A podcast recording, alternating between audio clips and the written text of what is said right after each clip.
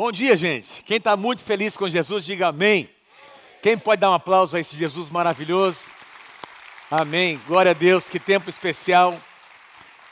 Que tempo de louvor, de adoração especial. Quando nós cantamos e louvamos ao Senhor, é, nós somos ministrados enquanto adoramos. Amém. Somos alimentados. E a presença de Deus, ela realmente nos enche. Eu creio que o louvor e a adoração têm preparado o meu e o seu coração para a palavra que será ministrada agora. Peço a graça de Deus para conseguir compartilhar com vocês tudo aquilo que Deus colocou no meu coração. Amém? Eu espero que você receba de todo o coração o que eu vou ministrar. A palavra do Senhor diz que os bereanos, Atos capítulo 17, se não me engano, recebiam com toda avidez, não é? E depois conferiam nas escrituras e mas, mas havia uma atitude de receber a palavra e eu espero que você tenha essa atitude nessa manhã. Eu quero compartilhar, é, é uma das palavras que eu quero falar como pastor dessa casa, dessa igreja. É, representando aqui a nossa equipe pastoral, quero falar aos membros dessa casa, aos filhos dessa casa, discípulos que nos é, é, que estão conosco aqui e seguindo a visão que Deus tem nos dado. É uma palavra de Deus ao seu coração, eu creio, para esse momento e para essa hora. O tema da mensagem que eu quero compartilhar o campo de batalha é a nossa mente. O campo de batalha é a nossa mente. É, semana passada, o pastor Beto ministrou uma palavra muito linda da parte do Senhor, tendo como base a oração do Pai Nosso. Ele compartilhou sobre princípios relacionados ao reino de Deus. E eu, eu quero compartilhar hoje com vocês sobre é, algo relacionado ao que foi ministrado. Né? Tudo começa dentro do coração. A mente, quando eu digo mente, eu estou relacionando também a questão do, do, nosso coração. Eu sempre tenho dito em algumas mensagens é, que nós, quer nós, quer nós tenhamos consciência ou não, quer nós admitamos ou não, nós estamos envolvidos numa guerra, numa batalha. Amém, irmãos? Essa batalha envolve pessoas, mas não é contra pessoas. Essa batalha envolve é, pensamentos, envolve é, raciocínios de pessoas, de grupos de pessoas, mas não é contra pessoas. A nossa luta, Efésios capítulo 6 diz que ela não é contra carne e sangue, mas é uma luta espiritual, é das regiões celestiais. Eu queria é, conversar com vocês, se, é, é tendo como base duas passagens bíblicas. A primeira delas, 2 Coríntios, capítulo 10, versículos 13 e 4, e depois Romanos capítulo 8. Acompanhe comigo 2 Coríntios capítulo 10, versos 3 e 4. Diz assim: Paulo diz assim: Pois, embora vivamos como homens, não lutamos segundo os padrões humanos. As armas com as quais lutamos não são humanas, ao contrário, são poderosas em Deus para destruir fortalezas. Que fortalezas? Ele continua dizendo: nós destruímos argumentos.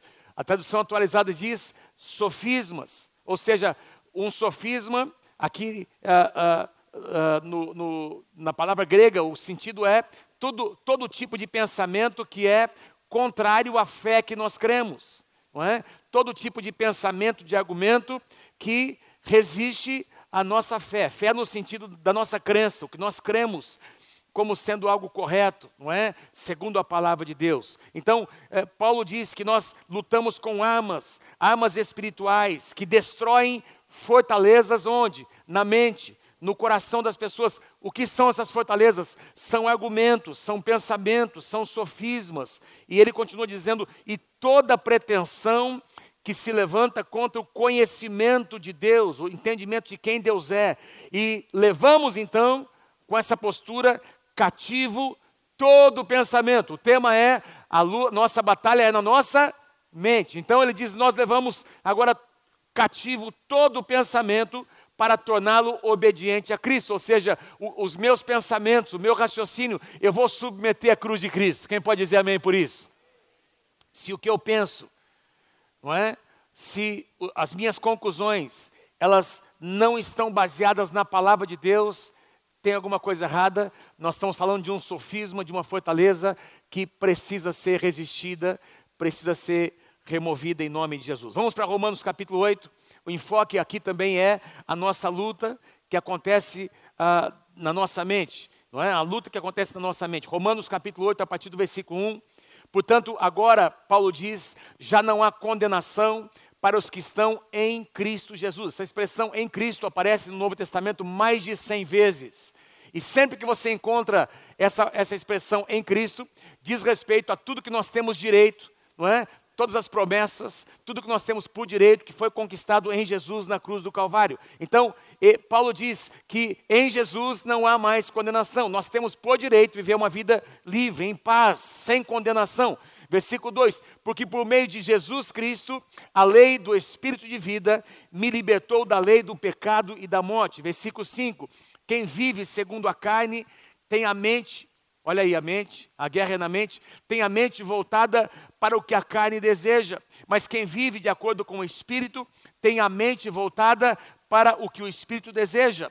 Versículo 6: A mentalidade da carne é morte mas a mentalidade do espírito é vida e é paz. A mentalidade da carne é inimiga de Deus, porque não se submete à lei de Deus, nem pode fazê-lo. Por quê? Porque a lei uh, uh, da carne, a mentalidade da carne, ela é humanista. Ela tem propostas que uh, nascem a partir, meus irmãos, do conhecimento humano, o conhecimento do bem e do mal. A árvore do conhecimento do bem e do mal foi a árvore que o homem e a mulher experimentaram. O resultado disso foi uma, uma, tentativa de solução humana. Lembra quando o pecado veio? O que é que o homem faz? Ele tenta esconder a sua nudez usando folhas de figueira. Era a solução natural, era a solução humanista para um problema espiritual. A solução não estava em esconder a sua nudez com folhas de figueira, com, com, uma, com uma, questão, uma, uma solução humana. A solução estava na morte de um animal. Deus matou um animal e vestiu aquela nudez do homem, já apontando para Jesus Cristo. Amém? Quem pode dizer amém por isso? A solução não está numa questão, numa, num raciocínio humano, numa proposta humana. A solução está na cruz do Calvário, no sangue do Senhor Jesus. Verso 14, Romanos 8: Porque todos que estão guiados pelo Espírito de Deus são filhos de Deus, pois vocês não receberam um espírito que os escravize para novamente temerem, mas receberem receberam o Espírito que os adota como filhos. A tradução atualizada diz: vocês receberam um Espírito de adoção, por meio do qual nós clamamos Abba Pai. A palavra Abba Pai é a palavra grega que significa papai denota intimidade, paizinho querido, não é? Denota aproximação. Meus irmãos, vamos, uh, vamos conversar sobre eh, essas passagens bíblicas que falam sobre a nossa luta, a luta que nós travamos na nossa mente. Aqui em Romanos capítulo 1, Paulo começa no versículo 1 dizendo que não há condenação, não há mais condenação. Quem está em Cristo Jesus, quem aqui está em Cristo Jesus? Levanta a sua mão, diga amém. Então, a Bíblia diz sobre você que não há mais condenação. Que condenação é essa? Condenação aqui, a ideia aqui, meus irmãos, é, é, é a figura de um tribunal, onde foi dado uma, uma sentença. Uma sentença foi dada em função de algumas coisas que foram praticadas. Esse é o quadro que Paulo usa, não é? Ele usa essa figura de um tribunal. Houve uma condenação. O que, que significa isso? Para entender, nós vamos voltar lá no Éden. Precisamos voltar no começo de todas as coisas. Pense comigo. Durante os cinco primeiros dias, Deus foi criando todas as coisas, liberando uma palavra. No sexto dia, Deus cria o homem, não apenas com uma palavra, não é? Mas Deus cria com as suas próprias mãos. Eu, no meu coração, eu creio que Deus, ao criar o homem com as suas mãos, do barro, ele estava também profetizando, declarando algumas coisas, porque esse foi o padrão de Deus. Até o quinto dia, tudo que ele criou foi liberando uma palavra. Não seria diferente com o homem. Mas a, a, a única, único fator a mais é que além de declarar, provavelmente os seus propósitos, não é? Deus também estava tocando com as suas próprias mãos. Estou falando sobre um pai amoroso, não é? Nós somos frutos da criação de Deus. O nosso Deus é um pai amoroso. Quem pode dizer amém por isso? Então eu queria assim colocar para você quatro, quatro elementos que eu consigo encontrar na criação e nós vamos enxergar esses quatro elementos em Romanos capítulo 8. Nós vamos enxergar, por exemplo, na parábola do filho, do filho na parábola do filho pródigo, não é? Quatro elementos. Diga assim comigo, quatro elementos. Faz assim comigo, um pai. Vamos lá comigo, um pai, uma casa, privilégios e responsabilidades. Vamos de novo, vamos lá comigo, vamos lá. Um pai, uma casa, privilégios e responsabilidades. Agora só vocês, vamos lá. Esse poderia ser o tema da mensagem, não é? Um pai, uma casa, privilégios e responsabilidade. Pensa comigo na parábola do filho pródigo. O que, é que havia lá? Um pai, uma casa, privilégios, sim ou não? Responsabilidades. Em Romanos capítulo 8, nós estamos falando aqui, Romanos capítulo 8 fala sobre a história da redenção, do retorno. Retorno para onde? Retorno para nós podemos ter de novo um pai, uma casa, privilégios e responsabilidades. A casa na criação, a casa no sentido físico, não é? Se a gente for pensar num espaço físico, era o próprio Éden. Deus estabeleceu alguns limites. Aquela era a casa de Adão e Eva, onde eles gerariam filhos, onde eles exerceriam o domínio de Deus ali naquele espaço que Deus deu. Tinha um pai, tinha uma casa, havia a bênção de Deus dentro daqueles limites, tinha também privilégios. Tudo que estava, tudo que foi criado por Deus naqueles outros cinco dias que antecederam era para o homem e para a mulher desfrutarem, não é? Frutas, peixes, animais, ah, o prazer da vida sexual, da vida conjugal, sem nenhum tipo de condenação, um relacionamento puro, não é? Toda, toda aquela, aquela plenitude que havia no relacionamento entre o homem, o homem, o ser humano e o próprio Deus. A Bíblia diz que no final de cada dia, na virada do dia, Deus se apresentava, a presença de Deus vinha. Meus irmãos, eu, eu creio que era algo tão especial, aquela plenitude da presença de Deus que enchia todas as coisas, todos os dias.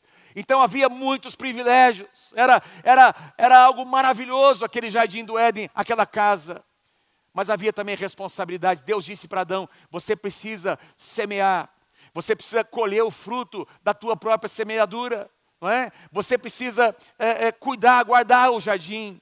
E nós sabemos que foi aí que o homem pecou, ele não guardou, não protegeu. Se Deus disse para o homem guardar, é porque havia algum tipo de ameaça. E aí, meus irmãos, por ser a obra-prima da criação de Deus, Deus coloca uh, uh, no coração do homem também uma capacidade, não é, de tomar decisões. Deus coloca, Deus dá esse poder que somente o homem e a mulher tiveram de fazer escolhas. E eles fazem uma escolha. Eles escolhem a, a, a desobediência. A Bíblia diz que o resultado da desobediência foi exatamente a condenação. Agora, muita gente olha para essa perspectiva e coloca um peso no próprio Deus, como se Deus fosse punitivo. Não, meus irmãos.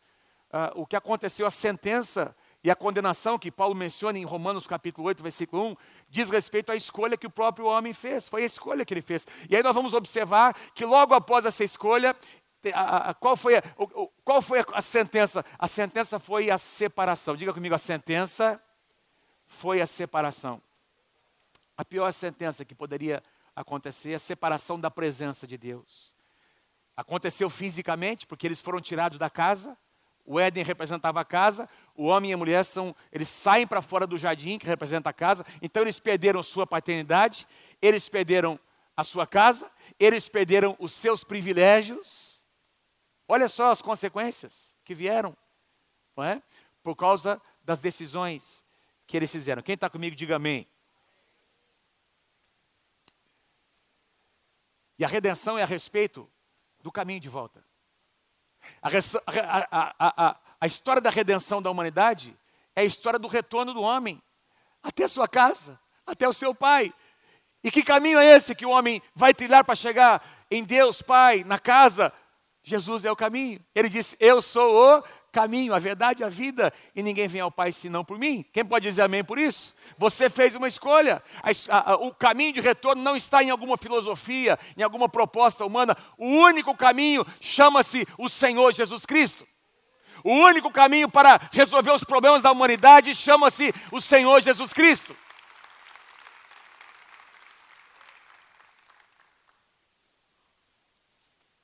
Versículo 2 de Romanos 2. Romanos 8, porque por meio de Cristo, Jesus, a lei do Espírito de vida me libertou da lei do pecado e da morte. Se você substituir a palavra por lei por poder, você vai entender o sentido de Paulo. Deixa eu parafrasear, porque por meio de Cristo Jesus, o poder do Espírito de vida me libertou do poder do pecado e da morte. Quem tem no seu coração o poder do Espírito de vida, levanta a sua mão. Versículo 5: Quem vive segundo a carne tem a mente voltada para o que a carne deseja. Carne aqui tem a ver com a alma. Carne no Novo Testamento é alma, é desejos, apetites, pensamentos, vontade, tudo que diz respeito à nossa dinâmica como indivíduos, à nossa personalidade, o que nós desejamos, os nossos valores, isso tudo é alma, isso tudo diz respeito à nossa carne, porque ah, ele diz assim: segundo quem vive segundo a carne, segundo os seus desejos, tem, é, tem a mente voltada para o que a carne deseja, mas quem vive de acordo com o Espírito, com letra maiúscula, Espírito Santo, tem a mente voltada para, que o Espírito, para aquilo que o Espírito deseja. Olha que interessante, irmãos.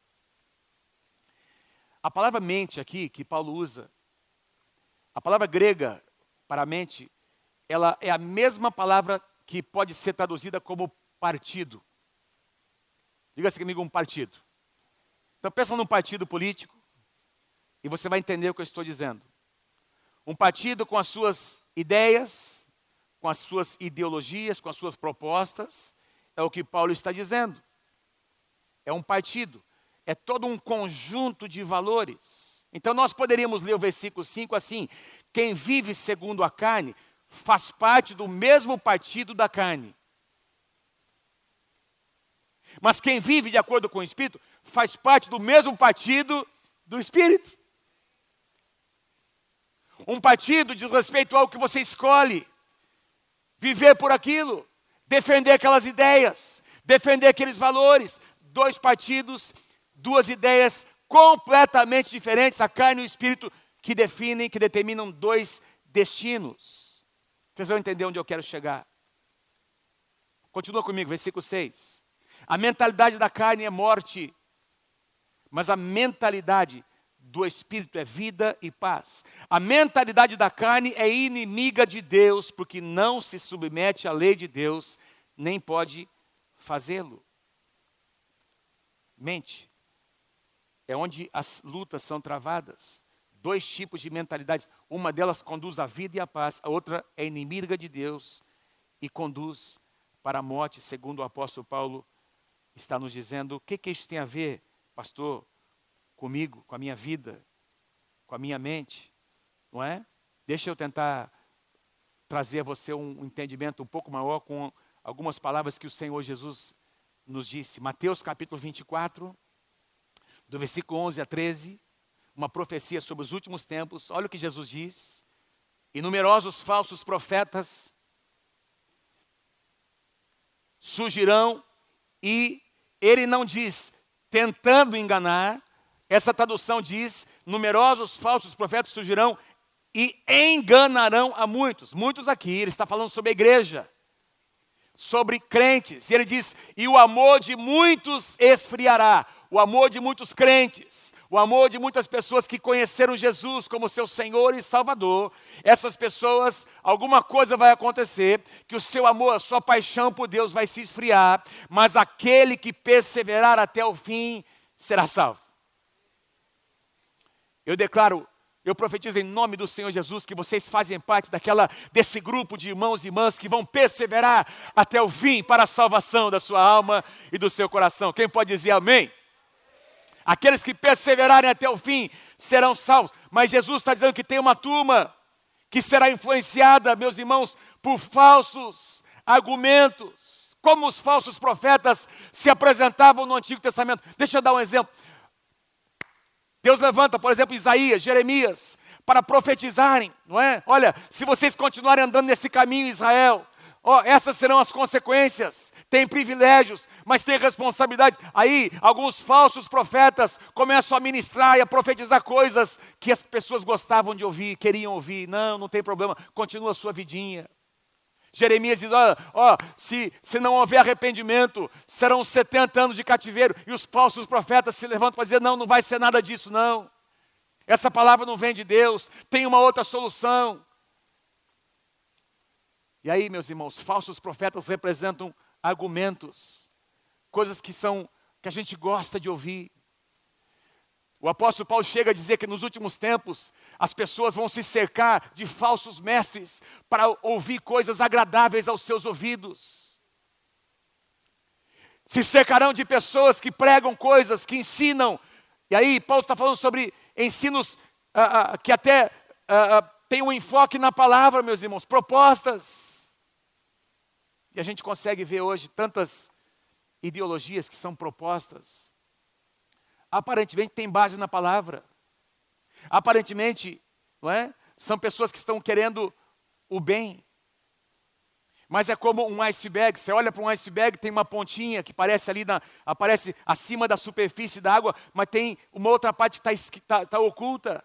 E muitas dessas ideologias, muitas dessas propostas e movimentos sociais que trabalham com a mente das pessoas. Eu quero dizer logo de início aqui, nós não estamos aqui para defender pessoas nem partidos, nós defendemos princípios. Amém, gente? Nós defendemos princípios. Nós defendemos valores que são bíblicos.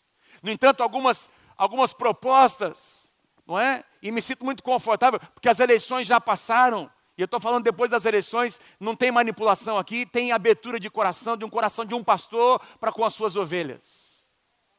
Tem propostas que parecem tão boas. É aquela parte que aparece, mas por trás tem alguma coisa que as pessoas não conseguem ver. É de onde nasceram aquelas ideologias. É de onde nasceram aquelas estratégias humanistas que são contrárias à palavra, tem uma mentalidade por trás que quer estabelecer no meu coração, no seu coração uma fortaleza, um sofisma Olha o que Paulo diz em 2 Coríntios capítulo 11. Olha que passagem, que versículos fortes, meus irmãos. Versículos 14 e 15. Está na Bíblia, pastor? Está na Bíblia. Presta atenção. Olha o que Paulo diz. Até Satanás, até o diabo. Diga assim comigo: o diabo existe. Vamos lá comigo, vamos lá. O diabo existe. Mas aqui Paulo diz que até Satanás, até o diabo, pode se disfarçar e ficar parecendo um anjo de luz.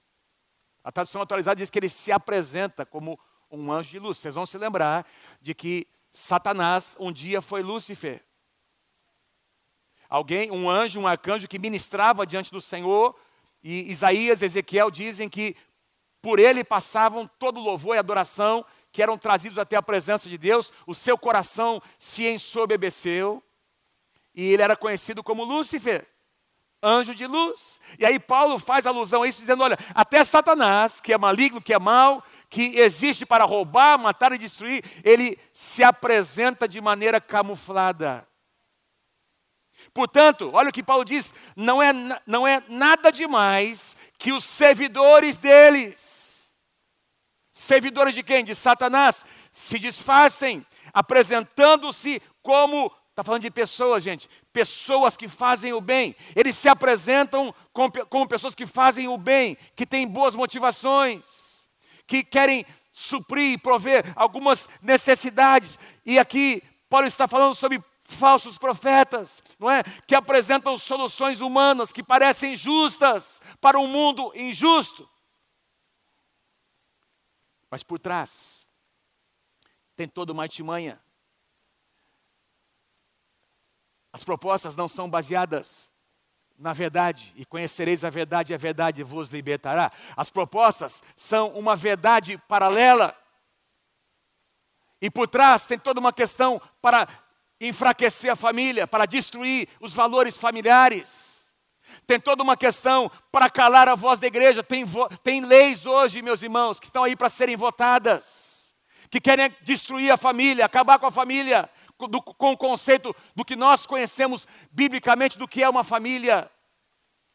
Aquilo que era assim, uh, uh, camuflado há pouco tempo atrás, de 10 anos para cá, tornou-se explícito. As intenções são claras. E é por isso que o mundo está se tornando cada vez mais polarizado. Porque o mundo está exigindo que nós nos posicionemos. Não dá para ficar no meio. Não dá para ficar aí, ah, um pouquinho aqui, um pouquinho. Não, pera um pouquinho. Ou você é crente, ou não sei o que você é. Ou a gente assume, ou nós assumimos a nossa identidade. Porque assim, sabe, Quem, quem não se define não fica bem em lugar nenhum. Eu nunca me esqueço uma história, na minha adolescência, pastor Tomás pregando sobre o sapomba. O que é sapomba? O sapo, o, o sapomba é, é, é, um sapo e uma pomba juntos. Então ele, ele pediu para Deus, fez uma oração, acho que é o sapo, né? ele, ele achava tão bonita a pomba que ele falou: Senhor, me transforma numa pomba, mas eu também não quero deixar de ser sapo. Deus transformou ele num, num sapomba. Quando ele se apresentava entre os seus amigos sapos, os sapos não queriam ficar perto dele. Quando ele se apresentava entre os seus amigos pombos, né? Também ele, ninguém queria ficar com ele, porque, porque ele era um sapomba.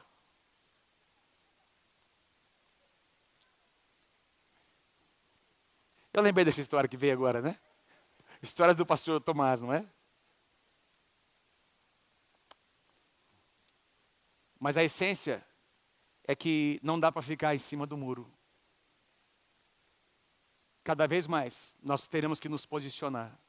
E aí essa, essa, essa mentalidade, ela quer nos rotular. Deixa eu tentar dar uma, alguns exemplos para vocês. Eu recebi, eu tenho, faço parte de um grupo de pastores de igrejas muito relevantes no Brasil, intercessores, e entrou esses dias uma mensagem, talvez até alguns de vocês receberam, de uma pessoa que escreveu algo, nem sei se essa pessoa era crente, mas esse pastor colocou ali.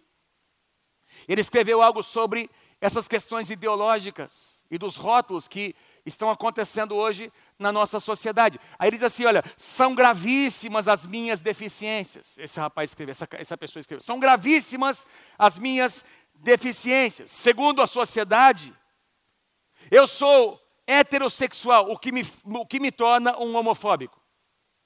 Somente pelo fato de eu ser heterossexual, eu sou taxado de homofóbico. Eu nasci branco, então eu sou considerado já por definição racista. Eu não voto para a esquerda, e isso me torna um fascista.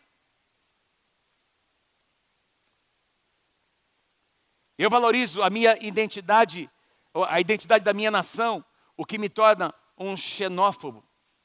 Para quem não sabe, xenófobo xenófobo é quem, quem manifesta aversão a, aos estrangeiros, não é? A qualquer cultura estrangeira dentro da sua nação. Eu acredito que o macho e a fêmea da espécie humana são, ele, fala, ele escreve, né? São os responsáveis pelo sucesso da própria espécie e isso me, me torna um misógino.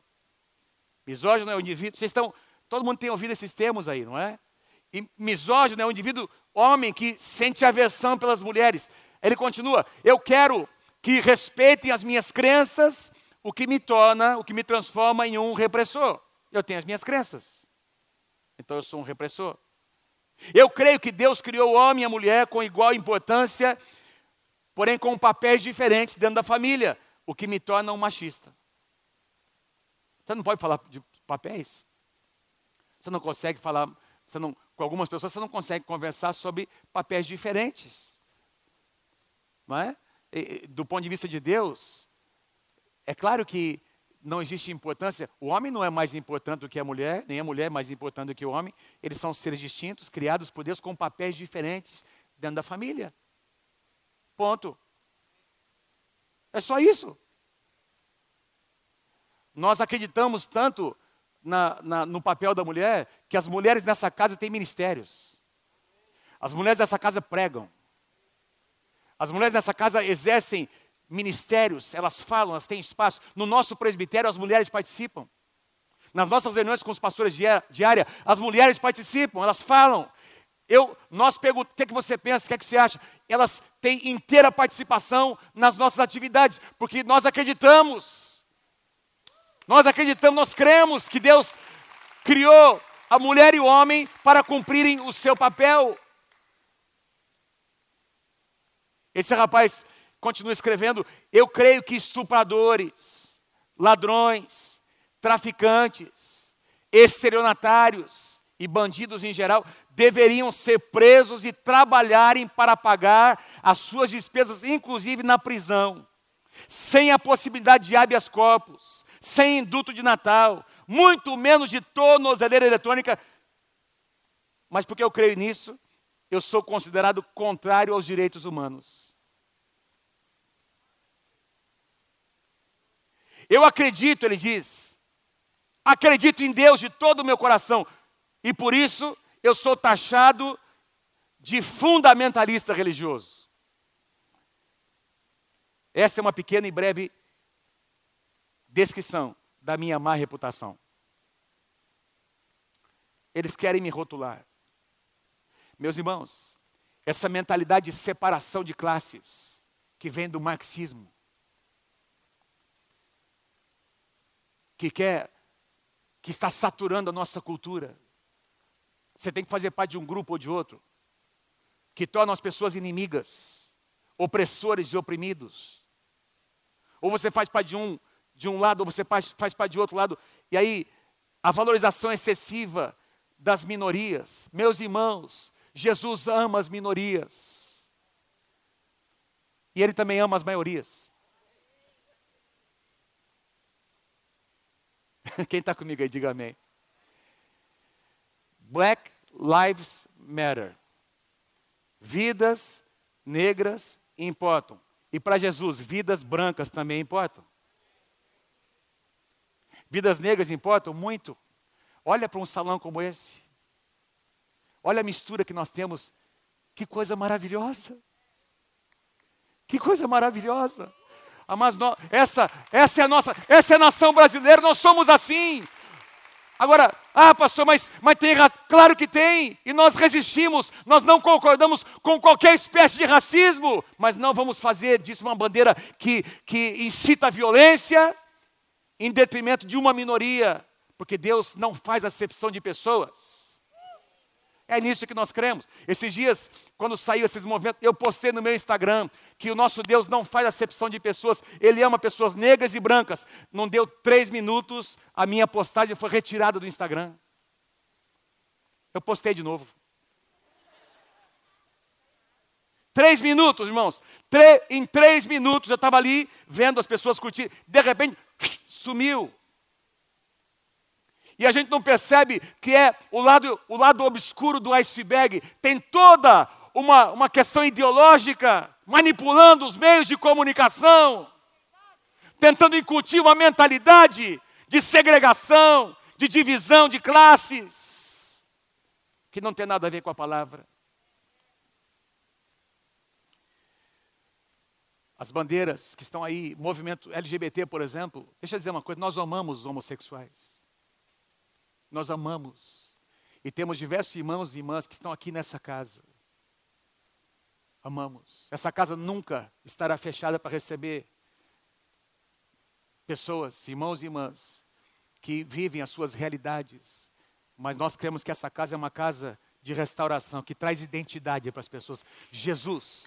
Amém. Amém. Amém. Presta atenção. Eu não vou generalizar, mas na maior parte das vezes, das, das situações em que nós temos lidado no aconselhamento com, com queridos que viveram uma, uma situação como essa, faltou um pai. Lembra que eu disse no começo? Um pai, uma casa, privilégios, responsabilidade. Faltou pai. Faltou uma voz masculina. Não estou generalizando, mas tem situações, está provado cientificamente que ninguém nasce homossexual. Não existe nenhuma prova de que alguém nasce dessa maneira. Pessoa, os bebês nascem, é assim, a vida é assim, ou, ou, você nasce homem ou você nasce mulher. Nós estamos falando de um comportamento que é adquirido por algumas situações, algumas circunstâncias. Quem está comigo aí, diga amém. Essa, essa questão da vitimização, não é? Que também é uma fortaleza na mente das pessoas. Ninguém mais é responsável pelos seus atos. Ah, o pai é culpado, a mãe é culpado, o avô é culpado, a avó, a sociedade é culpada, Deus é culpado. É mentira. Nós somos responsáveis. Tem um pai, tem uma casa, tem privilégio e tem responsabilidades. Nós temos responsabilidades como cidadãos e como seres espirituais, nós temos responsabilidade. A cura também depende de nós. Você pega, por exemplo, hoje o conceito de vício, não é? E aí começou a se dizer de uns tempos, eu vou colocar algo meu, tá? Pessoal, particular, tá? Do meu coração do seu pastor. É? As pessoas tratam agora vícios como se fossem doenças. E o que eu digo a você é que os vícios produzem doenças. Vícios resultam em doenças, mas o vício em si é uma questão comportamental que depende de um posicionamento da pessoa, seja que vício for. Drogas, pornografia, que pensa em qualquer tipo de vício. A pessoa se torna doente pelo seu. Sim, o resultado é uma doença, depressão e etc. Várias, várias doenças que afetam a família. Mas a questão, no princípio de tudo, é uma questão comportamental, é uma escolha que é feita. E aí a pessoa não tem mais responsabilidade. Lembra do que eu disse? Pensa no filho pródigo. O filho pródigo tem um pai, ele tem uma casa, ele tem privilégios e ele tem o que? Responsabilidades a sua atitude para com o pai. Ele não reconhece a sua paternidade. Ele não reconhece a bênção e o favor do seu pai, o pai amoroso, que proporciona a ele. Veja se essa não é a história da humanidade, meus irmãos. Um pai querido e amoroso, e esse filho é um filho rebelde. Ele questiona. E ele ainda, a atitude do filho pródigo é de um filho que quer a sua herança, mas ele quer ver o pai morto. Você só presta para mim para me dar o que eu quero. É a minha felicidade que eu quero. E esse filho vai embora. Mas o pai continua amando. A casa continua no mesmo lugar. E aí lá, a Bíblia diz que esse filho pródigo, ele, ele uh, mergulha no pecado, ao ponto de comer comidas uh, que são feitas para os porcos. E se você fosse trazer esse quadro hoje para a nossa sociedade, o que é que eles diziam, diriam? Alguém é culpado. O pai deve ter tido, o pai deve ter cometido algum erro para esse menino estar nesse lugar. Ninguém faz nada por ele. A sociedade é culpada, Deus é culpado. Presta atenção, irmão. Ele fez uma decisão. E a Bíblia diz que o ponto que trouxe a mudança foi quando ele caiu em si. Arrependimento, metanoia. Ele caindo em si, lembrou que tinha um pai, lembrou que tinha uma casa e voltou para um lugar de restauração. O caminho de volta passa por uma decisão minha e sua que se chama arrependimento. Não existe uma solução humana. Essa é a essência do Evangelho. Jesus é o caminho. Aleluia.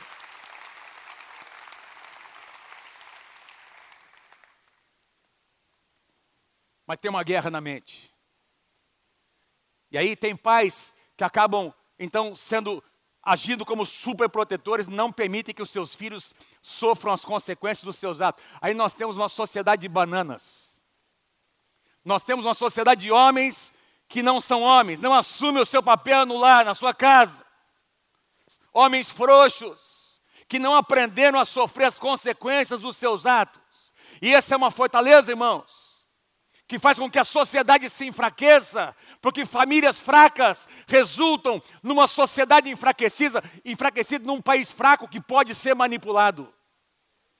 E é por isso que eles odeiam tanto a igreja, porque nas igrejas tem pastores que fazem o que eu estou fazendo aqui nessa manhã.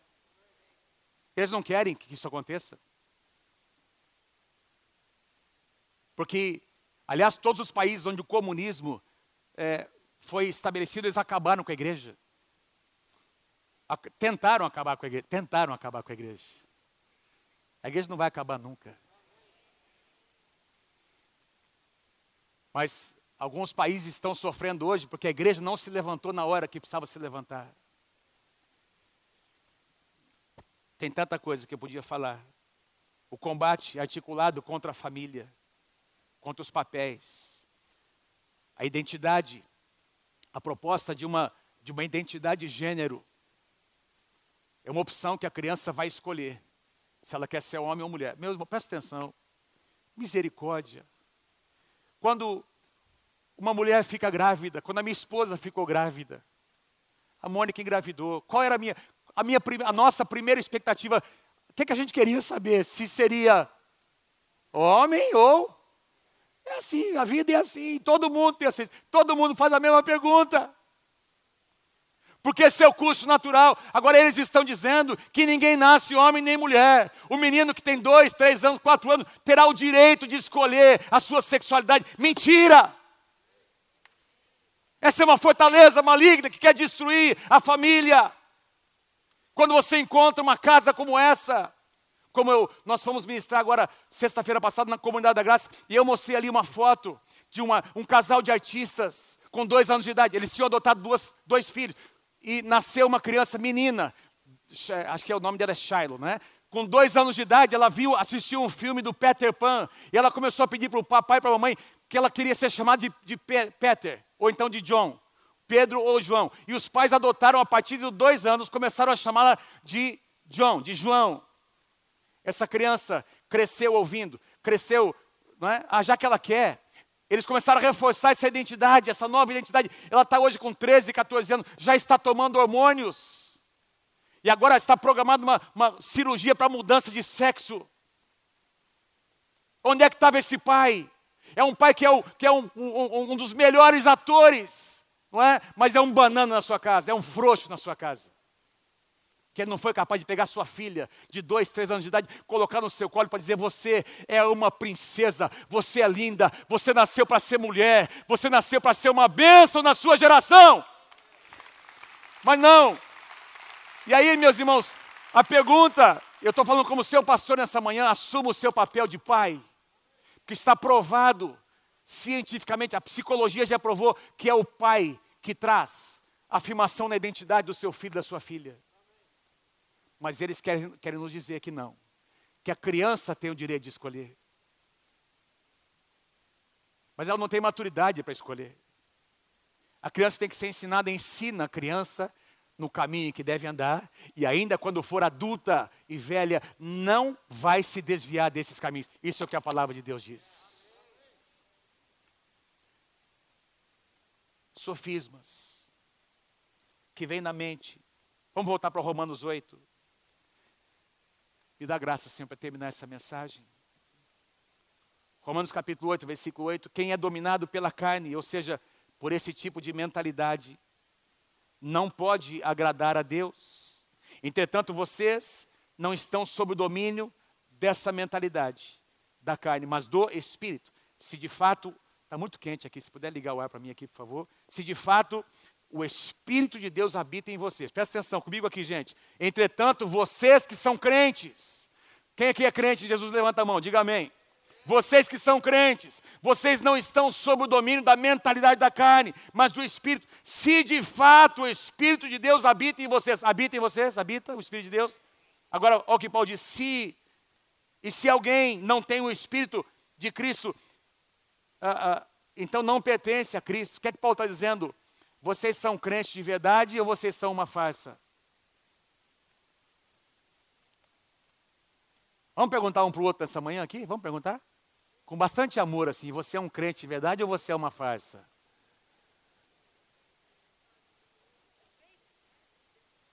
Fala assim, então, já que você é um crente de verdade, assuma a sua identidade em nome de Jesus.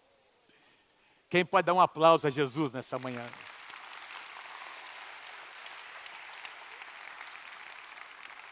Assuma quem você é. E eu vou falar uma coisa, ó, se está ruim vai ficar pior, tá gente? Em que sentido, pastor? Cada vez mais eles vão insistir, porque eles são insistentes. insistentes. Eles vão bater numa mentira, vão bater, bater, bater, vão tentar ir no STF, vão tentar mudar aqui, muda essa lei, muda aquela outra, porque eles querem estabelecer uma verdade, uma mentira como se fosse uma verdade. Então, cada vez mais, nós que somos crentes, em Jesus Cristo, nós teremos que nos posicionar. Nós não concordamos com essa proposta. Cada vez mais vai ficar claro. Quem ficar no meio, quem ficar em cima do muro, meu irmão, vai sofrer dos dois lados.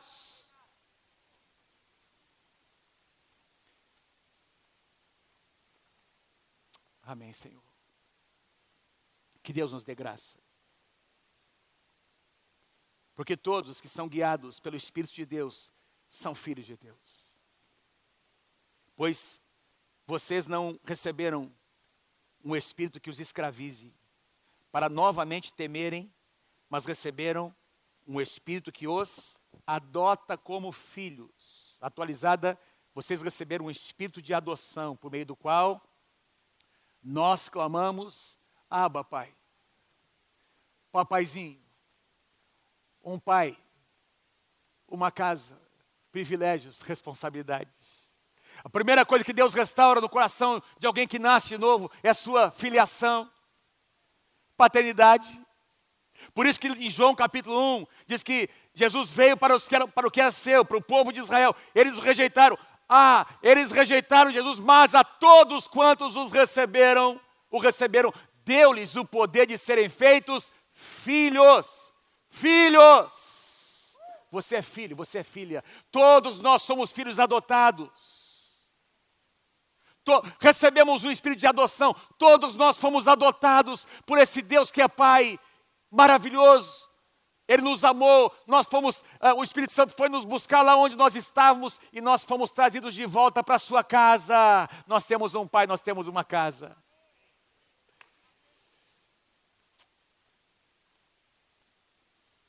Temos privilégios, mas temos responsabilidades. Vamos assumir as nossas responsabilidades. Vamos voltar para a palavra, irmãos. Vamos assumir as consequências das nossas decisões. Ah, pastor, você está defendendo uh, os partidos de direita. Não estou defendendo, estou defendendo princípios e não pessoas e nem partidos. Não estamos defendendo eu digo a você aqui, vou abrir meu coração, eu já votei no Lula e votei nas últimas eleições no Bolsonaro, já votei na esquerda e já votei na direita e já me decepcionei com os dois lados. Porque a solução não está num partido, não está num homem, a solução está no evangelho do Senhor Jesus Cristo. Agora, eu preciso dizer uma coisa a vocês. De uns 10 anos para cá, alguns partidos, e esses são de esquerda, eles tornaram as suas propostas explícitas. Eles estão dizendo o que eles pensam. Eles estão dizendo o que eles querem fazer. Não dá para concordar, irmãos. Como é que você vai concordar com alguém e votar em alguém cujo partido está falando sobre o aborto dentro do seu, do seu regime interno, da sua estrutura, do seu estatuto? que está pregando ideologia de gênero, que quer mudar as leis do nosso país para destruir a família e calar a igreja, não voto. Agora, ah, pastor, você vai se decepcionar. Eu vou, já me decepcionei porque a solução não está nas pessoas. Mas eu preciso votar com inteligência. Eu preciso votar como um cristão. Espera um pouquinho. Não é porque tem uma proposta aparentemente bonita que não tem algo escondido por trás. Quem está comigo aí, diga amém. Quem pode dar um aplauso ao Senhor Jesus nessa manhã? Não é nada pessoal. É uma questão de princípio adoção. Pastor Álvaro Rea e a pastora Aura são pastores na Venezuela, pregaram aqui algumas vezes aqui na nossa igreja. E eles adotaram dois filhos, um rapaz e uma moça. E eles compartilharam conosco que o maior desafio, adotaram já as crianças já com uma certa idade, e, e compartilharam, que, compartilharam que o maior desafio é, é quebrar um paradigma no coração daquelas crianças, porque elas não foram amadas pelos seus primeiros pais. Elas foram rejeitadas pelos seus primeiros pais, mas elas estão agora num lugar, lembra? Uma casa, um pai, uma casa, privilégios e responsabilidade. Eles, eles, foram adotados, estão agora, eles têm um pai, têm uma mãe, têm uma casa, têm privilégios, têm responsabilidade, mas eles não conseguem sentir o amor dos pais porque eles pegam toda a frustração e eles compartilham. Pastor Davi, o maior desafio é que eles carregam, eles trazem uma frustração da, da primeira paternidade e projetam em nós. Tem cobrança, por mais que a gente ame. E a, o grande desafio é quebrar esse paradigma para que eles se sintam amados. Todos nós somos filhos adotados. E nós trazemos marcas que nós às vezes projetamos para Deus. Lembra da parábola do semeador? Todos receberam alguns talentos, um deles enterrou e disse: Ah, porque você é um senhor mau, você é alguém que cobra. Essa era a imagem que ele tinha daquele senhor, e muitas pessoas têm essa imagem do seu Deus que é Pai, do nosso Deus que é Pai. Deus continua sendo Deus amoroso, sempre foi, mas a nossa imagem distorce quem Deus é para nós. Nós precisamos ser curados, nós somos amados pelo nosso Deus. Aquele pai do filho pródigo estava lá esperando o rapaz voltar para casa no mesmo lugar, na mesma casa. E quando ele voltou, ele voltou porque houve uma atitude. A mesma atitude de Adão, para que escolheu pecar, precisa ser a, a nossa atitude de nos arrepender. Metanoia. O que, é que significa metanoia? Jesus veio, eu não tenho tempo. Aliás, vocês me dão mais cinco minutinhos? Põe lá os dois, dois últimos versículos que eu coloquei, por favor, na, na, aí para vocês. É, quando, quando João Batista vem, meus irmãos, ele vem pregando o arrependimento. A primeira mensagem de João Batista, depois de 400 anos de silêncio profético, arrependei-vos, porque está próximo o reino dos céus. Jesus veio pregando a mesma mensagem, Mateus capítulo 4, versículo 17. Arrependam-se. E a palavra arrependimento, a palavra grega é a palavra metanoia. Diga comigo, metanoia. Faz assim, metanoia. Mudança de mente mudança, quebra de paradigma. Então, você pensava de uma forma, dentro de um padrão. O que é metanoia? Metanoia é transformação da mente. Romanos capítulo 12. Rogo-vos, irmãos, pelas misericórdias do Senhor Jesus, que. Deixa eu, deixa eu para não, não errar, né? Romanos capítulo 12. Romanos capítulo 12. Atos, Romanos, Romanos, Romanos 12. Fala sobre a transformação da mente. Romanos 12, versículos 1 e 2. Não era, eu falei que era o último, né? Deixa eu ler só mais isso aqui, irmãos. Irmãos, rogo-lhes pelas misericórdias de Deus que se ofereçam em sacrifício vivo, santo e agradável a Deus, que é o vosso culto racional. E não se amoldem ao padrão deste mundo, mas o que? Transformai-vos. Transformem-se pela renovação da sua mente. A guerra é na mente, para que sejam capazes de experimentar qual, será, qual é a boa, agradável e perfeita vontade de Deus para vocês. Metanoia. Metanoia.